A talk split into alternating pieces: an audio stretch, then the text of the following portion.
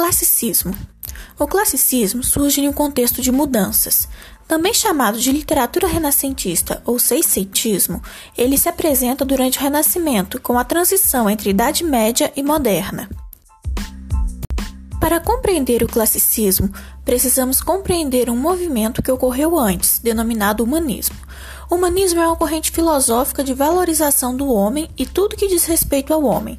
Essa corrente, que já começa a aparecer no final do século XV, defende o antropocentrismo, o homem no centro do pensamento filosófico, em oposição ao teocentrismo, que é Deus no centro. O poder da Igreja passa a ser questionado a partir da reforma luterana e o ser humano recebe maior importância. O ser humano é a criatura divina, criado como Deus idealizou. O humanismo será a base filosófica do Renascimento e, por conseguinte, do classicismo. Dentre as características do classicismo, podemos citar a racionalidade, valorização da cultura greco-romana, mutabilidade da vida, rigor formal e utilização de poemas de formas fixas, rimas e métricas regulares, preferência pelo campo, gosto pelo verso decassílabo e a personificação, com elementos da natureza personificados como deuses gregos, o amor, o tempo, etc.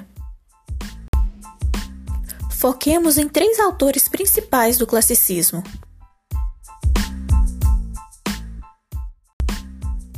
Luís Vaz de Camões. Foi um poeta português considerado por muitos uma das maiores figuras da literatura lusófona e um dos grandes poetas da tradição ocidental. A sua literatura envolvia poesias tanto líricas quanto épicas, além de peças teatrais.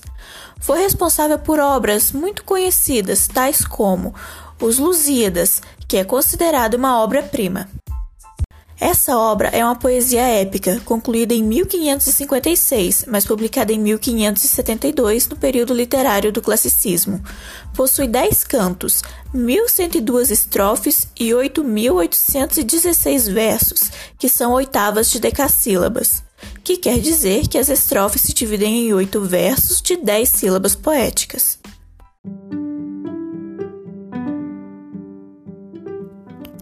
As armas e os barões assinalados, que da ocidental praia lusitana, por mares nunca dantes navegados, passaram ainda além da Taprobana, em perigos e guerras esforçados, mais do que prometia a força humana, e entre gente remota edificaram novo reino que tanto sublimaram.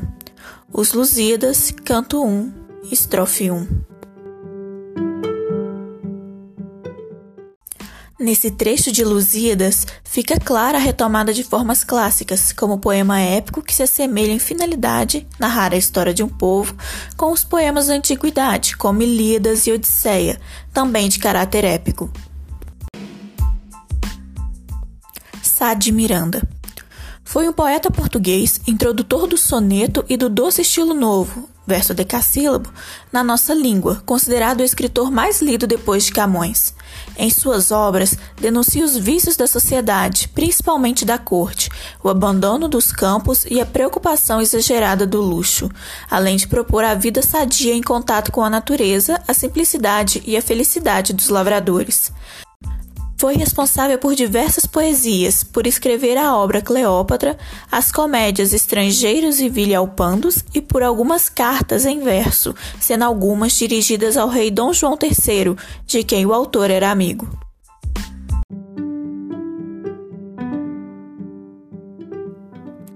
Soneto O sol é grande, caem com a calma as aves, do tempo em tal sazão que sóis ser fria esta água que dalto cai, acordar-me-ia. Do sono não, mas de cuidados graves. Ó coisas todas vãs, todas mudáveis, qual é o coração que em vós confia? Passando um dia vai, passa outro dia, incertos todos, mais que ao vento as naves.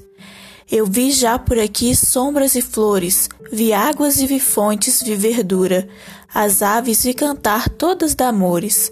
Mudo e seco é já tudo, e de mistura, também fazendo-me eu fui doutras cores, e tudo mais renova, isto é sem cura.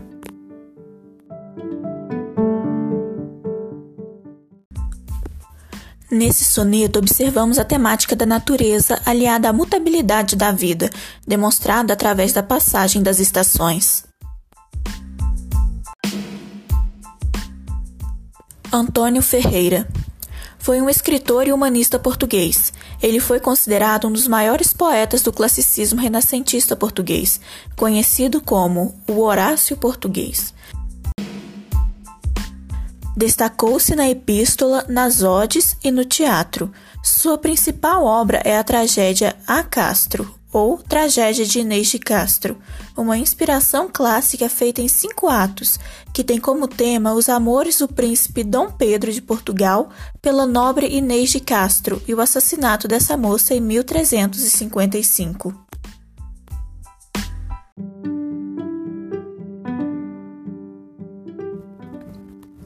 do bárbaro tirano os cruéis amores, a alta constância da pastora santa, honra da serra, glória dos pastores, humilde e alegre minha musa canta, altos eris, reis imperadores, cuja soberba fama o mundo espanta. Confessem quanto menos é sua glória, da que Comba ganhou em tal vitória.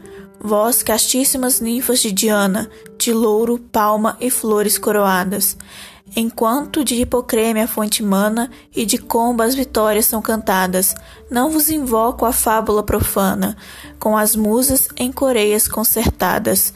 Cantei comigo e dai-me sua voz, que soe por todo o mundo onde Colomba voe. Extrato de História de Santa Comba dos Vales.